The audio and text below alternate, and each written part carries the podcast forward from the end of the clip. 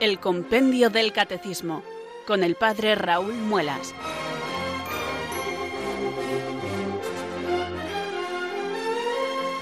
Muy buenas tardes, queridos oyentes de Radio María. Son las cuatro, las tres en Canarias. Aquí comienza una nueva edición del Compendio del Catecismo. Reciban desde Talavera de la Reina un saludo muy cordial del Padre Raúl Muelas, que un día más les habla desde estos micrófonos de Radio María, la radio de la Virgen, la fuerza de la esperanza. Sed todos bienvenidos.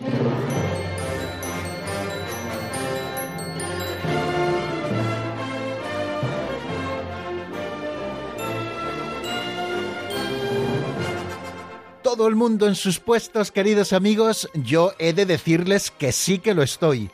Ya he colocado bien recta la espalda, he colocado también la altura del micrófono, tengo puestos los cascos, el compendio del catecismo en la mano y todos mis apuntes aquí delante para comenzar esta nueva sesión de nuestro programa, este que nos acompaña todas las tardes de lunes a viernes, de 4 a 5 en la península, de 3 a 4 en Canarias vamos a comenzar una nueva edición del Compendio del Catecismo.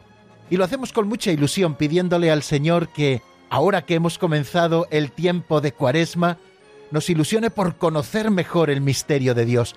Y qué manera tan bonita de hacerlo que abriendo este libro de texto, el Compendio del Catecismo de la Iglesia Católica, y buscando en él las verdades de la fe tal y como la Iglesia Madre nos las presenta y nos la enseña la Iglesia, como buena madre, también nos educa en la fe, y lo hace con estos recursos preciosos como son el compendio del catecismo y como es evidentemente también el catecismo mayor de la Iglesia.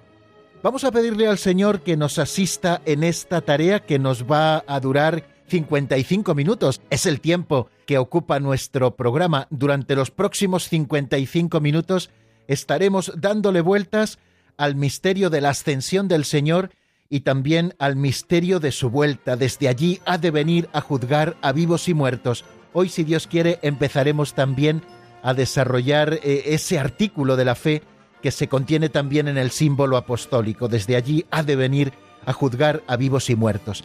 Vamos en primer lugar, si les parece, a rezar juntos pidiéndole al Señor que envíe su Espíritu Santo sobre nosotros para que ilumine nuestro entendimiento y fortalezca nuestra voluntad y así podamos acercarnos al misterio de Dios. Ven Espíritu Santo, llena los corazones de tus fieles y enciende en ellos el fuego de tu amor. Envía Señor tu Espíritu que renueve la faz de la tierra. Oh Dios que llenaste los corazones de tus fieles con la luz del Espíritu Santo, concédenos que guiados por el mismo Espíritu, sintamos con rectitud y gocemos siempre de tu consuelo por Jesucristo nuestro Señor. Amén.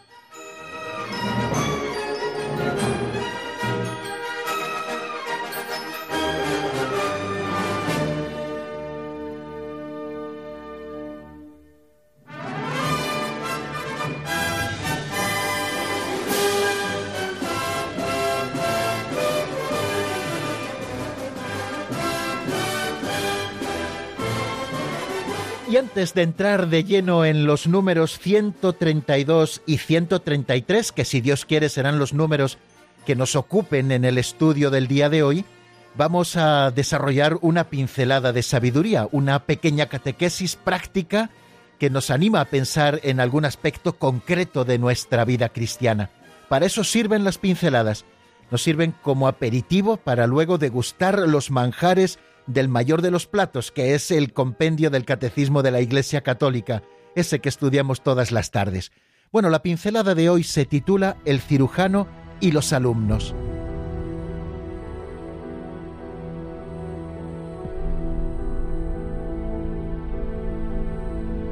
El cirujano y los alumnos. Las personas sensatas suelen tener un gran espíritu de observación. Es lo que los orientales llaman el tercer ojo. Los santos sabían descubrir a Dios en la naturaleza.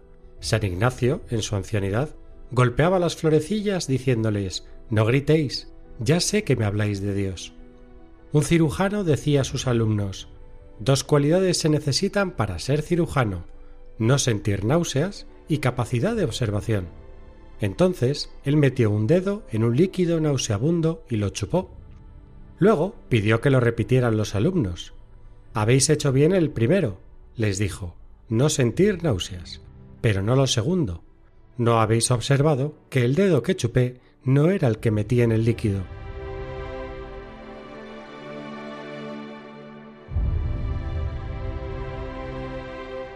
Muy simpática también hoy, queridos amigos, la anécdota que nos relata la pincelada del cirujano y sus alumnos. Les resaltaba este cirujano maestro las cualidades para ser un buen cirujano. Eran estas dos, no tener náuseas y también capacidad de observación.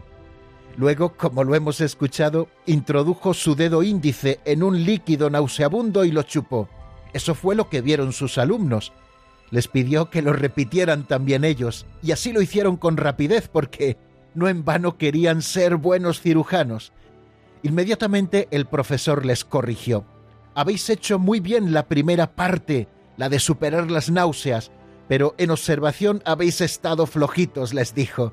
Ninguno cayó en la cuenta de que el dedo que chupó el profesor no fue su dedo índice untado en aquel desagradable fluido, sino que llevó a su boca el dedo corazón, un dedo diferente. Permítanme que os proponga una doble enseñanza para nuestra vida cristiana de esta simpática pincelada. Para ser buenos cristianos también necesitamos esas dos cualidades que debía tener todo buen cirujano, que son estas dos cosas, vencer la repugnancia, esa que a veces nos provoca la caridad bien vivida, y también tener capacidad de observación. La vida cristiana tiene mucho de remar contracorriente, de vencernos a nosotros mismos.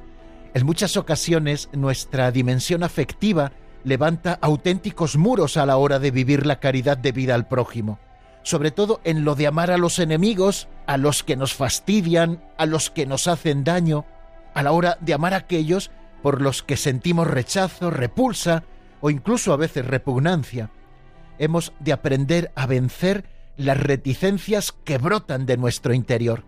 A veces nos parecen insalvables, pero hay que intentarlo con todas las fuerzas. Aprendámoslo de nuestro Maestro, que siendo nosotros todavía pecadores, Él murió por amor a nosotros. Jesús perdonó en la cruz a los que lo estaban crucificando en ese momento.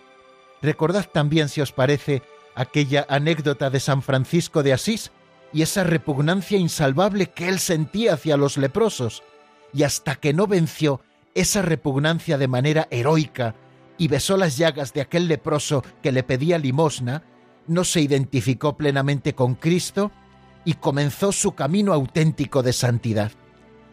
La segunda cualidad que se nos pide para una buena vida cristiana es la de ser observadores, y serlo en un doble sentido observadores en el sentido de astutos para ganar la batalla al enemigo malo, y observadores también en el sentido de agradecidos.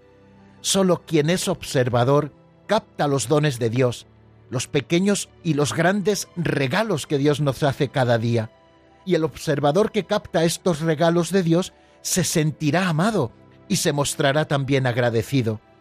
El agradecimiento nos llevará a la adoración y la adoración a vivir una vida en verdad, es decir, humildemente. Termino con la anécdota que también nos relataba la pincelada de San Ignacio de Loyola, que ya viejo, cuando salía al jardín, golpeaba con su bastón cariñosamente a las florecillas y les decía, No gritéis, ya sé que me habláis de Dios.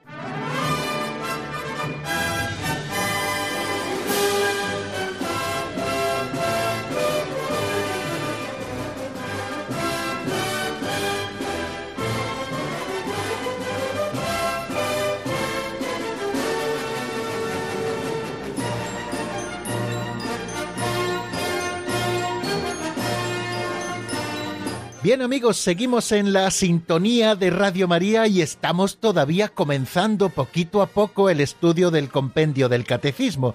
Ya saben que nos gusta entrar así poquito a poco, ¿no? Para ir como desperezándonos y que no tengamos esas reticencias un tanto perezosas a la hora de abordar el estudio serio, aunque muy sencillo, del compendio del catecismo y de la doctrina que en él se contiene. Hoy hemos empezado con esta pincelada que creo que nos viene muy bien como anillo al dedo a la hora de comenzar la cuaresma. Tenemos que tener capacidad de observación, muy importante esto, capacidad de observación. Solo las almas contemplativas son capaces de observar con detenimiento el misterio de Dios, todo el amor que Dios nos tiene y saber verlo luego plasmado en las diferentes cosas de nuestra vida. Solamente aquel que ha descubierto a Cristo y lo ha descubierto en la Eucaristía y pretende ser un alma contemplativa ante el Señor, luego descubrirá también a Dios en las criaturas y en los bienes de la naturaleza, donde verá en ellos esos reflejos de su bondad, de su hermosura, de su verdad. Y tener también esa capacidad de superar las dificultades que a veces encontramos a la hora de vivir la vida cristiana. El tentador es especialista en hacer crecer esas dificultades aparentes subjetivas que nosotros encontramos a la hora de vivir algunas cosas de nuestra vida cristiana. Bueno, pues tenemos que tener capacidad también de superarlas, poner toda la carne en el asador, intentarlo de verdad, y el Señor bendecirá eficazmente esos intentos nuestros para permitirnos vivir incluso aquello que parece imposible para los hombres. Bueno amigos, pues vamos eh, en este segundo momento del programa a dar un pasito adelante y lo hacemos repasando lo que vimos en nuestro último programa, que, si lo recuerdan, fue el programa del martes pasado. Estuvimos dedicados y no terminamos de verlo todo a ese número 132 que es en el que se explica el misterio de la ascensión. Estamos reflexionando sobre un artículo de la fe que contiene también el credo apostólico. Jesucristo subió a los cielos y está sentado a la derecha de Dios Padre Todopoderoso. Llevamos ya bastantes sesiones estudiando el misterio pascual. Primero nos acercamos a esa primera parte del misterio pascual, que es la pasión, crucifixión, muerte y sepultura del Señor. Después hemos estado también dedicados al estudio de la segunda parte del misterio pascual, eh, esa parte que nos habla del descenso de Jesucristo al lugar de los muertos y también de su resurrección de entre los muertos, ¿no? La resurrección de Jesucristo, en la que se cumple plenamente todas las antiguas profecías. Bueno, pues seguimos dando pasos en ese misterio pascual, estudiando eso que podemos calificar nosotros como de tercer momento, después de cuarenta días en los que Jesucristo se aparece resucitado, aquellos que le habían acompañado desde Galilea, que habían sido testigos de su muerte y que ahora estaban siendo testigos de su resurrección. Después de esos cuarenta días, lo escuchábamos en el texto del capítulo primero, a partir del versículo tres siguientes, ¿no? De los hechos de los apóstoles, Jesucristo les dio las últimas instrucciones en esa última aparición mm, resucitado a sus apóstoles, les dio las últimas instrucciones y después le vieron ascender al cielo hasta que una nube lo ocultó y entró en la gloria del Padre para permanecer sentado a la derecha de Dios por toda la eternidad. Bueno, pues nos acercábamos a ese misterio de la ascensión con el número 132, que es el único número que desarrolla este misterio, este artículo de la fe. ¿Qué representa la ascensión? nos preguntábamos. Y nos dice el compendio del catecismo lo siguiente. Cuarenta días después de haberse mostrado a los apóstoles bajo los rasgos de una humanidad ordinaria que velaban su gloria del resucitado, Cristo subió a los cielos y se sentó a la derecha del Padre. Bueno, esa es la primera afirmación en la que nos deteníamos en nuestro estudio. Cuarenta días después de que Jesucristo resucitara de entre los muertos, ese primer día de la semana, y después de haberse mostrado durante esos cuarenta días a los apóstoles, con una humanidad ya resucitada y gloriosa, pero una humanidad que se aparecía bajo los rasgos de una humanidad ordinaria. No en vano Jesucristo aparece comiendo con sus apóstoles, les dice para que veáis que no soy un fantasma, les dice en algún momento de esas apariciones, eh, tenéis ahí pescado, tenéis algo que comer y Jesús come con ellos. Quiere decir que su cuerpo resucitado aparece bajo los rasgos de una humanidad ordinaria que de alguna manera estaban velando su gloria del resucitado. Bueno, pues cuarenta días después, Cristo subió a los cielos y se sentó a la derecha del Padre. Esa es la primera afirmación que nos hace el número 132. Nos está hablando del misterio de la ascensión del Señor cuarenta días después de resucitar de entre los muertos, y que Jesucristo, cuando ascendió al cielo, se sentó a la derecha del Padre. Es un modo de explicarnos que Jesucristo entró con su humanidad gloriosa en la gloria del Padre, en la gloria de Dios, esa gloria que él como hijo ya tenía también, y como tenían también el Padre y el Espíritu Santo, pues ahora su humanidad resucitada ya participa en el cielo de esa gloria sentado a la derecha del Padre. Y después nos hace también el número 132 algunas afirmaciones más. Nos dice que desde entonces, desde el momento en que Jesucristo asciende al cielo y se sienta a la derecha del Padre, el Señor reina con su humanidad en la gloria eterna de Hijo de Dios. Nos está hablando de el reinado de Jesucristo. Jesucristo reina con su humanidad en la gloria eterna del Hijo de Dios. Jesucristo reina por su redención, y ese cuerpo suyo resucitado y glorioso, unido nuevamente a su alma racional, eh, son introducidos en el cielo y desde allí Cristo reina para toda la humanidad. En el número 133 nos detendremos un poquito también en ver cómo Jesucristo reina ahora, sentado a la derecha del Padre en el cielo, sobre la humanidad y cómo lo hace a través de la Iglesia. Nos dice también el número 132 otra afirmación, que Jesucristo sentado a la derecha del Padre intercede incesantemente ante el Padre en nuestro favor. Fijaros que Jesucristo vuelve al cielo, aquel que bajó del cielo vuelve otra vez al seno del Padre, pero ahora no como salió del Padre, sino ahora también con una humanidad, esa que asumió y a la que permanecerá unido ya por toda la eternidad. Jesucristo como Hijo del Padre como segunda persona de la Santísima Trinidad, existía por todos los tiempos, pero en cuanto encarnado, en cuanto Dios encarnado, comenzó a existir en un momento de la historia, que es el de la encarnación. Por eso tenemos que ver siempre este misterio de la ascensión en conexión directa con ese otro primer momento de la encarnación, ¿no? El mismo que bajó es el que asciende al cielo y esa humanidad suya permanece siempre intercediendo por sus hermanos los hombres. En el cielo, ese cielo que permanecía cerrado por el pecado del hombre, ha sido abierto por Cristo y la humanidad se ha sentado también, esa humanidad eh, unida a Cristo, puesto que Jesucristo se encarnó, esa humanidad gloriosa de Cristo permanece ya por toda la eternidad en el cielo. Quiere decir que abierto Jesucristo con su resurrección y con su ascensión las puertas del cielo para que donde Él se ha encaminado también nosotros podamos encaminarnos. Y mientras tanto, Jesucristo intercede por sus hermanos los hombres. Dios con el Padre y el Espíritu Santo, y hombre como nosotros, está en el cielo intercediendo por nosotros. Por eso este pensamiento ha de llenar siempre nuestro corazón de esperanza. Tenemos a uno de los nuestros, Jesucristo el Señor, que intercede siempre por nosotros. Otra cosa que Jesucristo hace desde el cielo sentado a la derecha del Padre es enviarnos su Espíritu Santo. Lo dijo Jesús en el Evangelio, os conviene que yo me vaya, porque si yo no me voy no vendrá a vosotros el Espíritu Santo. Quiere decir que Jesucristo presenta al Espíritu Santo como el gran don de Dios. No en vano San Agustín definía a la tercera persona de la Santísima Trinidad, al Espíritu Santo lo definía así, como Dios y don de Dios. Es Dios con el Padre y el Hijo, y es también don de Dios que se nos ofrece a los hombres como un regalo. Él será quien nos lo enseñe todo y quien realice en nosotros la obra de la santificación.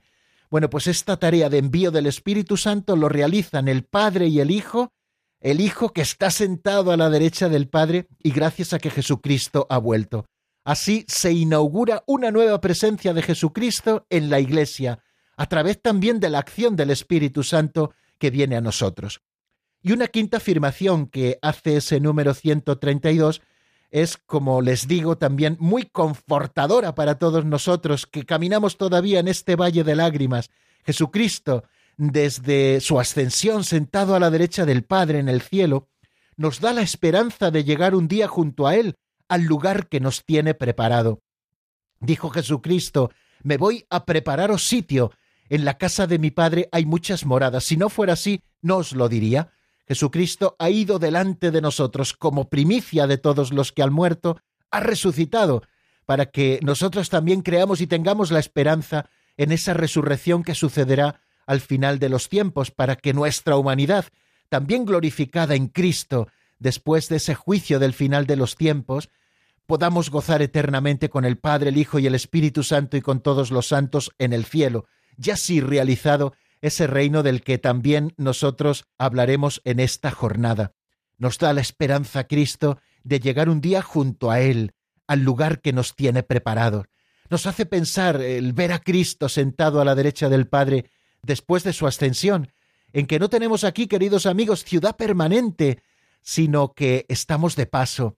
Somos ciudadanos del cielo, peregrinos en esta tierra, camino de la patria definitiva, donde ya está Cristo y donde nos está preparando también un sitio para que vivamos eternamente felices con Él por toda la eternidad.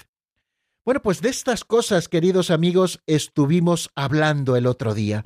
Nos referíamos a que la ascensión, después de leer el texto, que yo les animo también a que en algún momento vuelvan sobre él, lo encuentran en los Hechos de los Apóstoles, capítulo 1, a partir del versículo tercero, y no sé si hasta más o menos el versículo 15, por ahí leímos, ahora estoy citando de memoria, pues estuvimos viendo ese pasaje en el que Jesús asciende al cielo. Bien, hablábamos de que hay una diferencia de manifestación. En Cristo glorioso ya, o sea, después de resucitado, hay una manifestación durante esos cuarenta días en que Jesucristo aparece pero bajo los rasgos de una humanidad ordinaria, que velaban su gloria de resucitado, y luego la nueva manifestación que se inaugura, mucho más eficaz, aunque a nosotros humanamente a veces nos gustaría como tenerle más palpable, ¿no?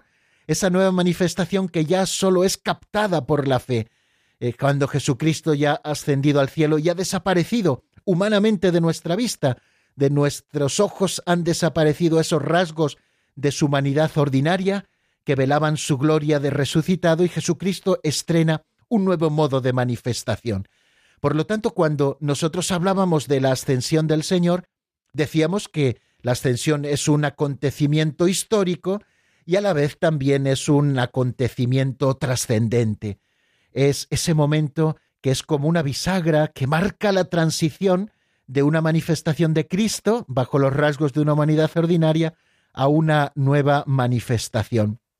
Os conviene que yo me vaya, dijo el Señor, y a nosotros, aunque nos cueste a veces reconocerlo, sabemos que lo mejor para nosotros es que Cristo ascendiera al cielo y permanezca allí para interceder por nosotros eh, por toda la eternidad. Es esa presencia eficaz de Jesucristo en medio de su iglesia, que por otra parte también ha querido quedarse especialísimamente en la Eucaristía y en otras muchas presencias, otras presencias que sólo son captables no sólo por los ojos de la cara, sino sobre todo los podemos captar eh, por los ojos de la fe. Jesucristo, al ascender al cielo, ha hecho que se abra el cielo para la humanidad, esa humanidad que no tenía acceso a la casa del Padre si Cristo no hubiera resucitado, pues ahora sí tiene acceso a la casa del Padre a vivir plenamente con Dios, porque aquel que salió del Padre es el que ha vuelto al Padre, y ahora sí también, no solamente como Dios, sino como Dios y hombre verdadero. Nos quedábamos más o menos aquí, y nos quedaban por desarrollar algunas cositas que, si ustedes me lo permiten, como son varios corolarios de este número 132, pues en este momento también voy a apuntarlos. Jesucristo aparece en su ascensión, sentado ya a la derecha del Padre, como el único sacerdote de la nueva alianza, aquel que ha penetrado no en un santuario hecho por manos humanas, sino que ha entrado en el cielo, como nos dice la Sagrada Escritura, ¿no? Ha entrado en el mismo cielo para presentarse ahora ante el acatamiento de Dios en favor nuestro. Es la carta a los Hebreos en el capítulo 9 la que nos lo manifiesta así. Y Jesucristo ahora como pontífice de la nueva alianza, como único sacerdote, está uniendo siempre dos orillas. Eso significa la palabra pontífice, que si se dan cuenta es muy parecida a la palabra puente. Tienen una raíz común, ¿no? Puente pontífice. Un puente es el que une dos orillas. Bueno, pues Jesucristo es pontífice, el único de la nueva alianza que está uniendo esas dos orillas en sí mismo, la humanidad y la divinidad. Él vive siempre para interceder por nosotros. Jesucristo, como sumo sacerdote de los bienes futuros, es el centro y el oficiante principal de la liturgia que honra al Padre en los cielos. Así lo manifiesta el libro del Apocalipsis en un precioso texto que encontramos en el capítulo cuarto, versículos del 6 al 11, y que paso a leerles en este momento.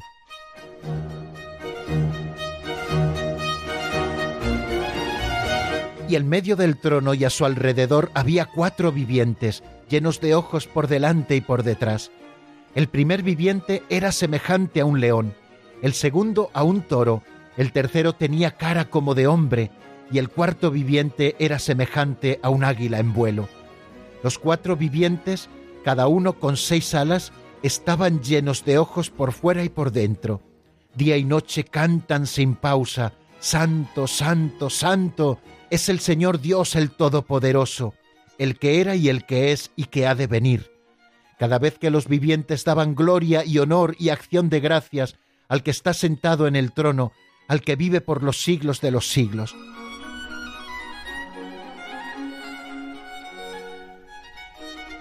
Luego continúa reflejándonos esa preciosa estampa ¿no? de la liturgia celeste. Jesucristo está sentado en el trono y es el centro y el oficiante principal de la liturgia que honra al Padre en los cielos. Bien, eh, está sentado a la derecha del Padre, decimos eh, cuando nosotros proclamamos ese artículo, ese artículo del credo. Jesucristo subió a los cielos y está sentado a la derecha de Dios Padre Todopoderoso.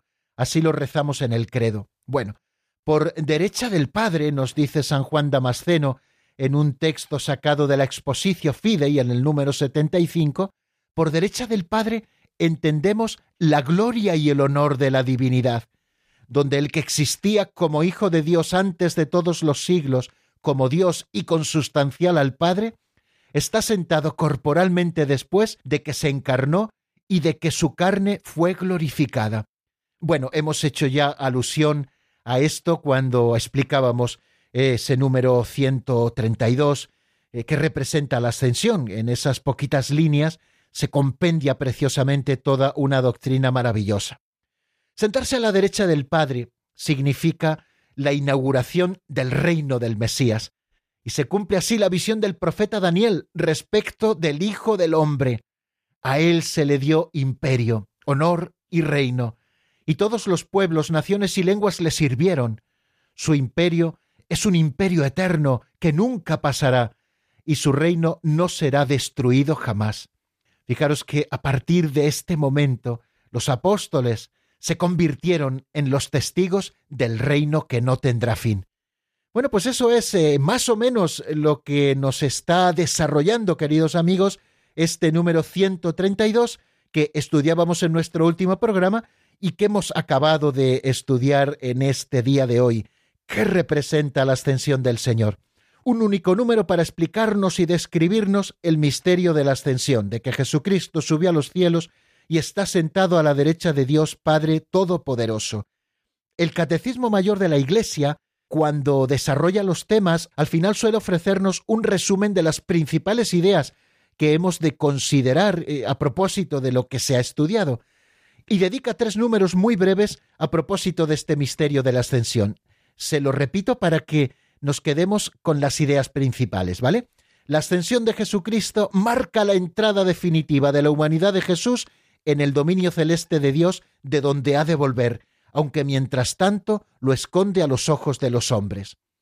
Otra cosa importante que tenemos que recordar a propósito de la ascensión, Jesucristo, cabeza de la Iglesia, nos precede en el reino glorioso del Padre para que nosotros, miembros de su cuerpo, vivamos en la esperanza de estar un día con Él eternamente. Y una tercera idea que se nos ofrece también es que Jesucristo, habiendo entrado una vez por todas en el santuario del cielo, intercede sin cesar por nosotros como el mediador que nos asegura permanentemente la efusión del Espíritu Santo. Contemplamos a Cristo sentado a la derecha del Padre como pontífice de la nueva y eterna alianza. Bueno amigos, vamos a detenernos un ratito en la palabra, creo que nos lo hemos ganado, y les propongo que escuchemos un tema musical, una canción de Luna Eikar titulada El rostro del amor, está sacado del álbum Luz y Sal. Vamos a escucharla y enseguida estamos nuevamente juntos.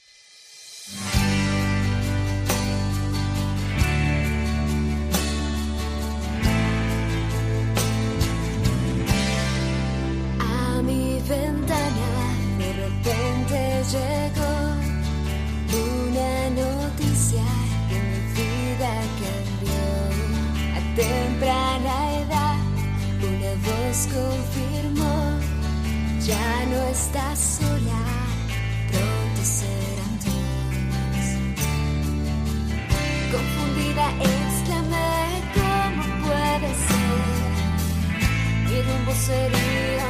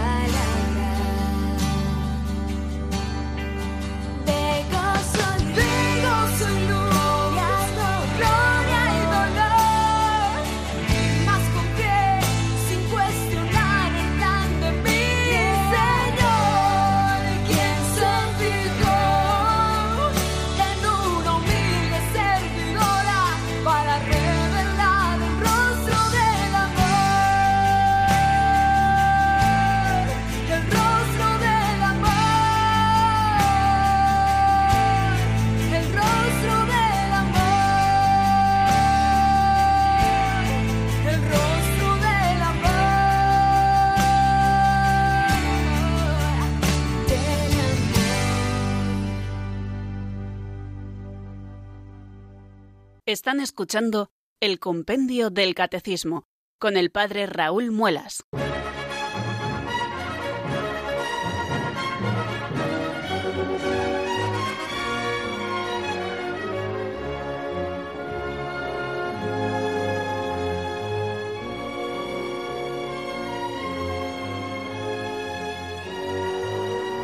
Bien amigos, continuamos en la sintonía de Radio María, estamos en el compendio del Catecismo y vamos a dar un paso adelante eh, estudiando un nuevo número, el número 133.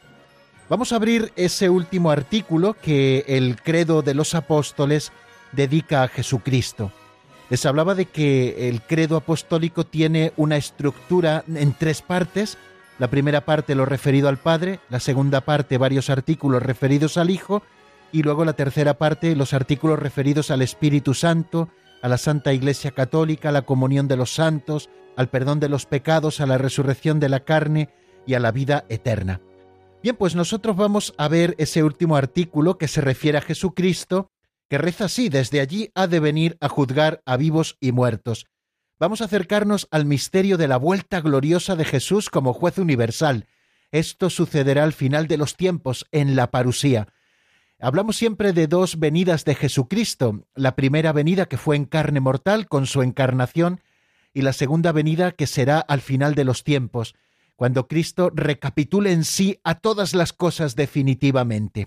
Bueno, pues vamos a ver qué es lo que nos dice ese número 133, que nos habla de cómo reina ahora el Señor Jesús.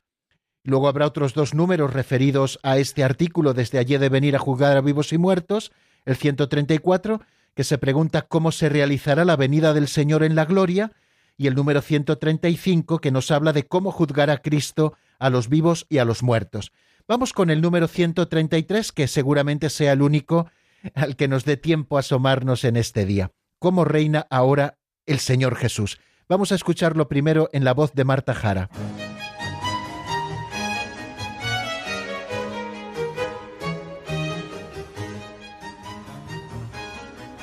Número 133.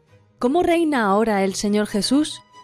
Como Señor del cosmos y de la historia, cabeza de su Iglesia, Cristo glorificado permanece misteriosamente en la tierra, donde su reino está ya presente como germen y comienzo en la Iglesia. Un día volverá en gloria, pero no sabemos el momento. Por esto, vivimos vigilantes pidiendo, Ven Señor Jesús.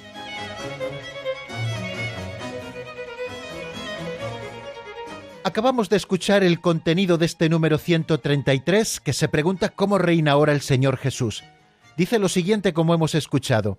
Como Señor del cosmos y de la historia, cabeza de su iglesia, Cristo glorificado permanece misteriosamente en la tierra, donde su reino está ya presente como germen y comienzo en la iglesia. Un día volverá en gloria, pero no sabemos el momento, por eso vivimos vigilantes pidiendo, ven Señor Jesús. Bueno, varias afirmaciones como siempre encontramos en este número muy escueto en cuanto a su redacción, pero también bastante rico en su contenido, como nos ocurre en todos los demás.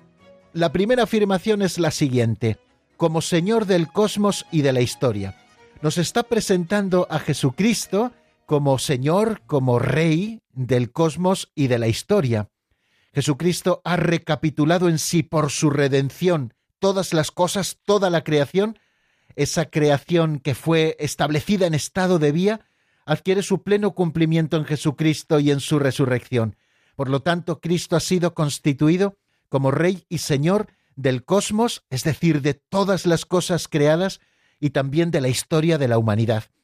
Una segunda afirmación que se nos hace en ese número 133 es que Cristo es cabeza de la Iglesia, que permanece siempre unido a la Iglesia.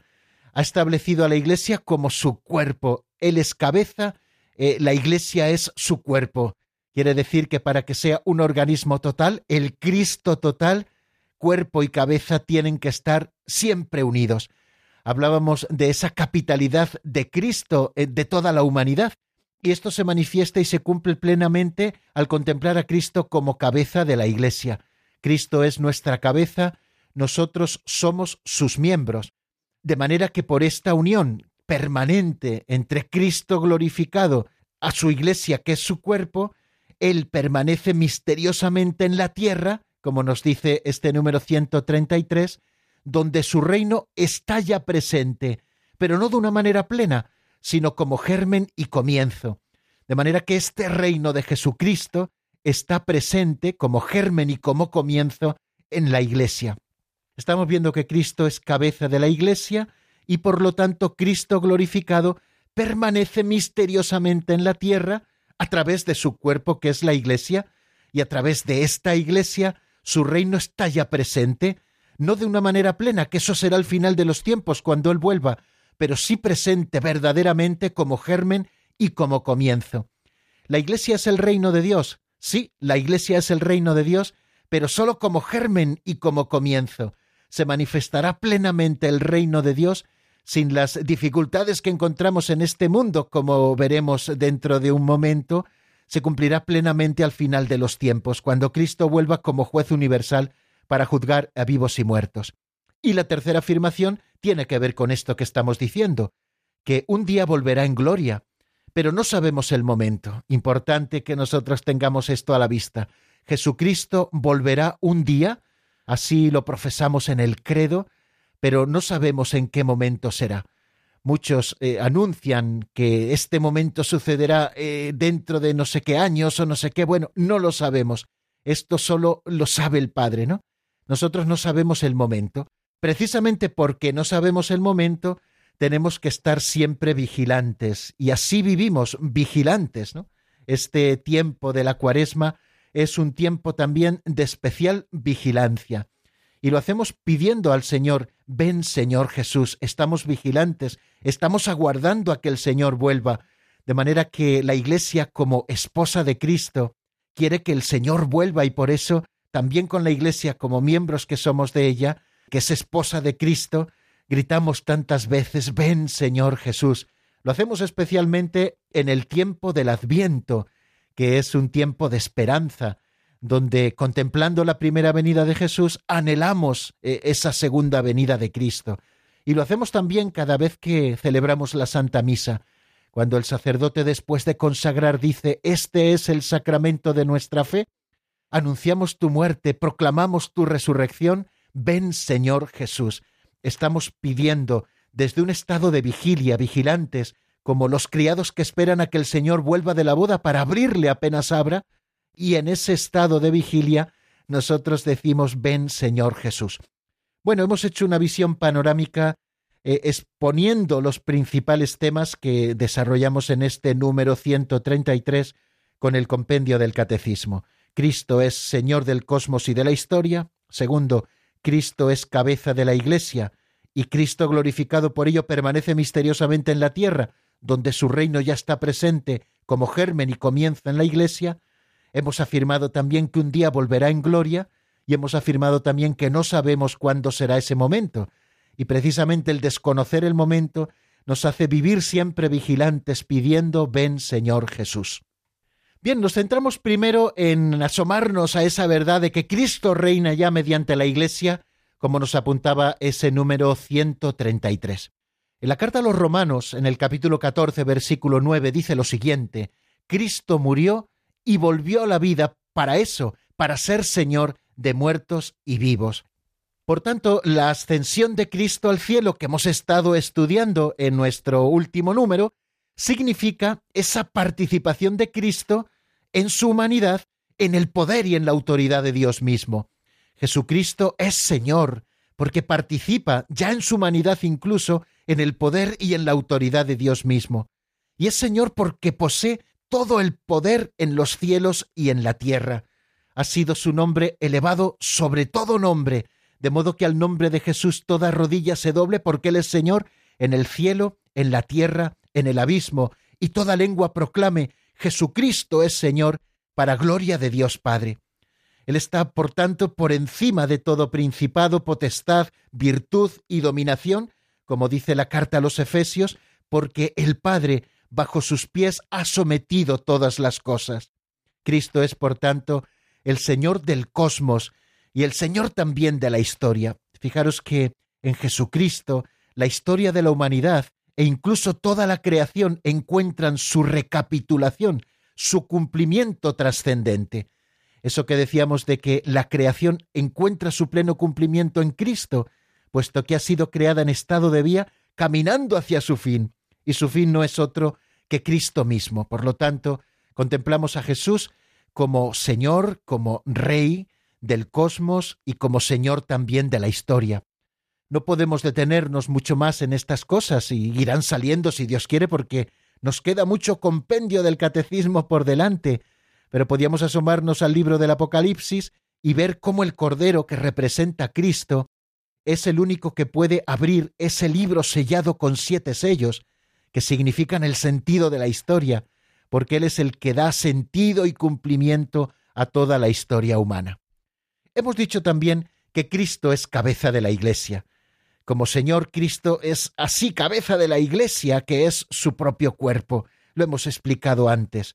Jesucristo, elevado al cielo y glorificado, habiendo cumplido así su misión, permanece en la tierra en su iglesia. Eh, Jesucristo sigue presente en la tierra, claro que sí, en la iglesia. Por eso podemos afirmar siempre que no podemos encontrar a Cristo si no es en la iglesia.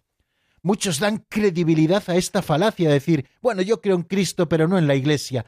Yo me entiendo personalmente con Él sin ningún tipo de intermediación, que es la Iglesia, y ya dicen todas las cosas contra la Iglesia que se les ocurren. Bueno, pues precisamente esto no puede ser así, porque Cristo se ha unido a la Iglesia de tal manera que ha querido que la Iglesia sean sus miembros en la tierra, de manera que Cristo sigue presente en la tierra, habiendo cumplido ya su misión a través de su Iglesia, que es su cuerpo místico.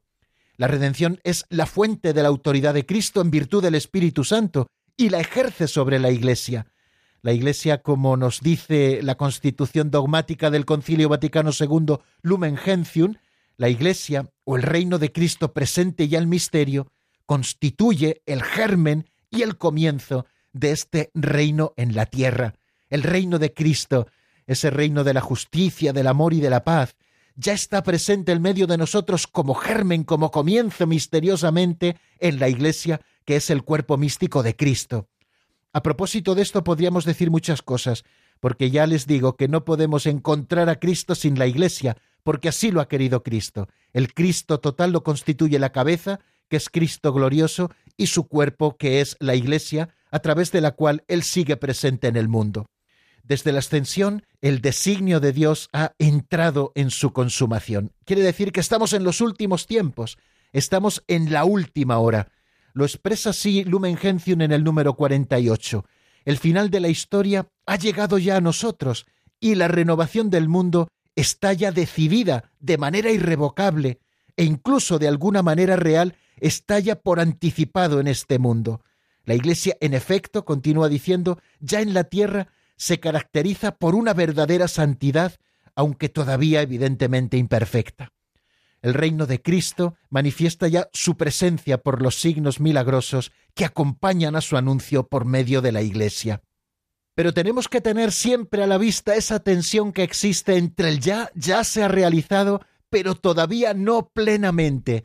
¿Por qué? Porque aunque el reino de Dios ya se hace presente en germen en la Iglesia y de una manera misteriosa, estamos esperando a que todo le sea sometido, con palabras del Apocalipsis. El reino de Cristo, presente ya en la Iglesia, sin embargo todavía no está acabado con gran poder y gloria. Esto sucederá con el advenimiento del Rey a la tierra. Este reino aún es objeto, como podemos experimentar todos, de los ataques de los poderes del mal, a pesar de que estos poderes ya hayan sido vencidos en su raíz por la Pascua de Cristo. Cristo ya vencido en raíz al demonio, pero todavía somos objeto de los ataques de los poderes del mal, ¿no? Y esto será así hasta que todo le haya sido sometido cuando Jesucristo vuelva al final de los tiempos. Mientras no haya nuevos cielos y nueva tierra, dice Lumen Gentium también en ese número 48, en los que habite la justicia, la Iglesia peregrina lleva en sus sacramentos e instituciones que pertenecen a este tiempo la imagen de este mundo que pasa. Ella misma vive entre las criaturas que gimen en dolores de parto hasta ahora y que esperan la manifestación de los hijos de Dios. Por eso, como antes les decía, los cristianos cada vez que celebramos la Eucaristía pedimos ese ven Señor Jesús, anunciamos tu muerte, proclamamos tu resurrección, ven Señor Jesús, porque estamos esperando a que todo sea sometido. Antes de la ascensión, Cristo anuncia que aún no era la hora del establecimiento del reino mesiánico, ese reino de justicia, de amor y de paz. Eso llegará al final de los tiempos. Ahora nos toca vivir este tiempo que está marcado por la tribulación y la prueba del mal que afecta también a la Iglesia. Por eso estamos viviendo estos tiempos de los últimos días que se caracterizan por el combate. Estamos siempre combatiendo las fuerzas del mal a la espera de que Cristo vuelva y todo le sea sometido. Vamos a detenernos otro poquito. Eh, recordaba que hoy no tendríamos llamadas, ya lo recordaba nuestro último programa. Mañana, si Dios quiere, sí las tendremos. Nos detenemos un poquito escuchando unos eh, compases de una canción de Miguel Quiñones titulada Camino del álbum Vivir con Fe y enseguida estamos nuevamente juntos para rematar este tema.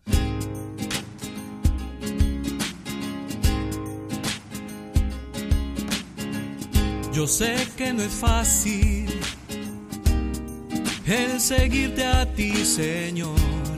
Puerta estrecha la que lleva la vida. Angosto camino. Vivir amando a los demás, sobre todo a los que son enemigos. Pero por una u yo sigo aquí contigo, Señor. Yo sé que no fácil el cargar con nuestra cruz, complicado renunciar por amor. Y ante las pruebas, la calumnia y el temor, cuesta mucho sostenerse la fe. Pero por una u otra razón, yo sigo aquí al pie de la cruz. Y es que a pesar de mi dolor, la incomprensión y del cansancio, autenticidad. Y es que a pesar de la razón, mi poca fe, el aparente fracaso, yo quiero andar siempre a tu lado, porque contigo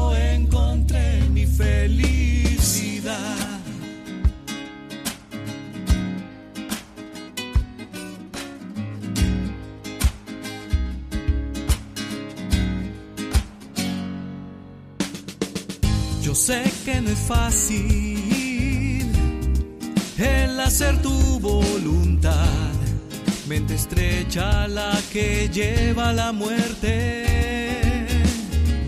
difícil camino, vivir sirviendo a los demás, sobre todo antes que ser servido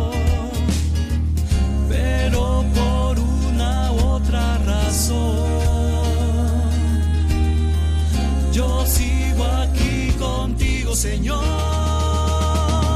Y es que a pesar de mi dolor, la incomprensión y del cansancio, encontré la paz, mi autenticidad. Y es que a pesar de la razón, mi poca fe, el aparente fracaso, yo quiero porque contigo encontré mi felicidad. Y es que a pesar de mi dolor, la incomprensión y del cansancio. Están escuchando el Compendio del Catecismo con el Padre Raúl Muelas.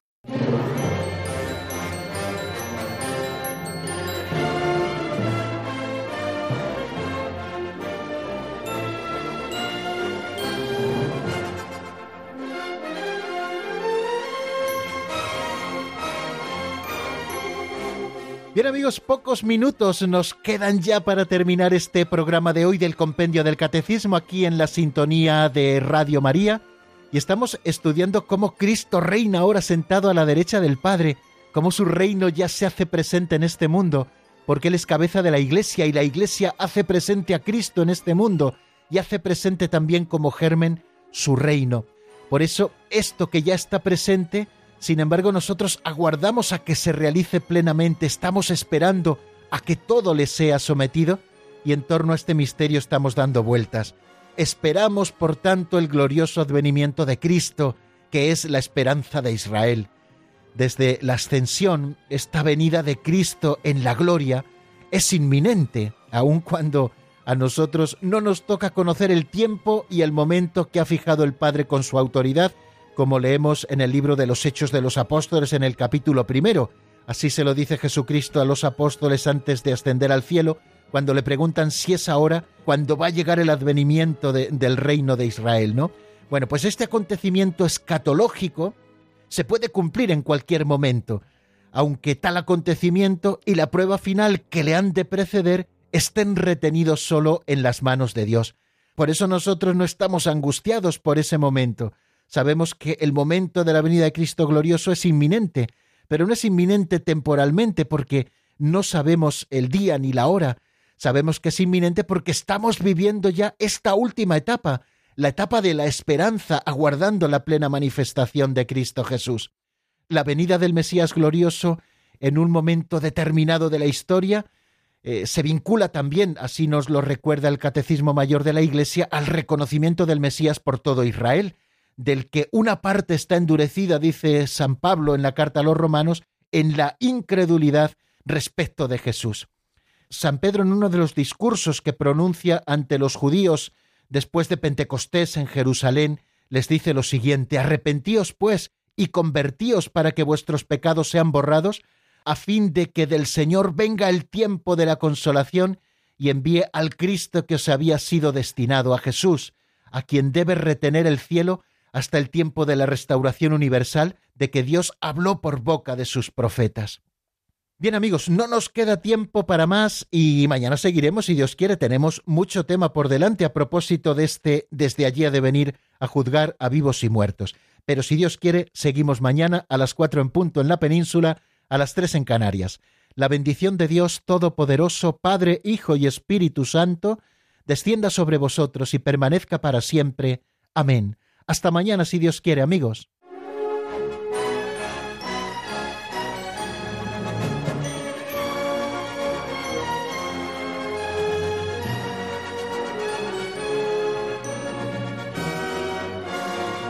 El Compendio del Catecismo con el Padre Raúl Muelas.